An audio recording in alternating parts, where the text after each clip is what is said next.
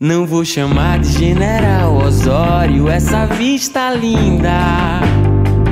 Com 362 composições inscritas, a quarta edição do Festival de Música da Paraíba segue cumprindo as etapas estabelecidas em edital. Após a divulgação das canções selecionadas, seguida do sorteio da ordem de apresentação nas eliminatórias, a organização do evento prepara o encontro dos músicos com a banda base para início dos ensaios. De acordo com a diretora técnica da FUNESC e uma das coordenadoras do festival, Renata Mora, devido aos protocolos sanitários em decorrência da pandemia, neste ano ainda não haverá público no local. Então a gente vai usar a mesma estrutura do ano anterior e que foi muito bacana e foi muito entendível é, da parte dos intérpretes que não podia trazer convidados e a expectativa é a gente conseguir fazer um evento de qualidade sonora com excelência, né? Como foi nos anos anteriores. A quarta edição a gente já está bastante é, afinado, né? A equipe é muito afinada nada. A equipe que trabalha junto faz tempo, então cada um sabe muito bem a sua tarefa, o seu papel e a sua responsabilidade dentro do evento. O evento é realizado pelo governo do estado por meio da Secretaria de Comunicação, a SECOM, da empresa Paraibana de Comunicação, EPC, e da Fundação Espaço Cultural da Paraíba, FUNESC. De acordo com a diretora presidente da EPC, Nana Garcês, o número expressivo de inscritos neste ano mostra a consolidação do festival no universo artístico do estado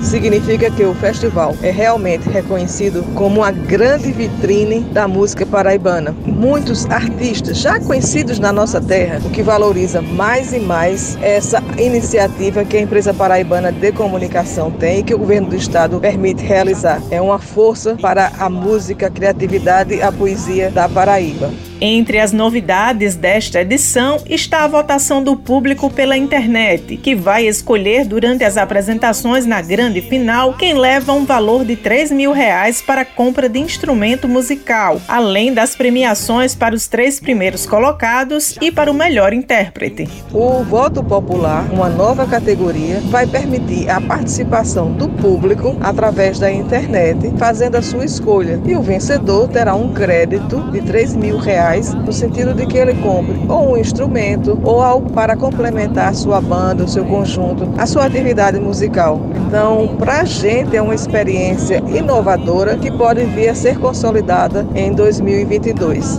Todos os detalhes sobre o evento podem ser acessados no site www.festivaldemusica.pb.gov.br. Josi Simão para a Rádio Tabajara, uma emissora da EPC, empresa paraibana de comunicação.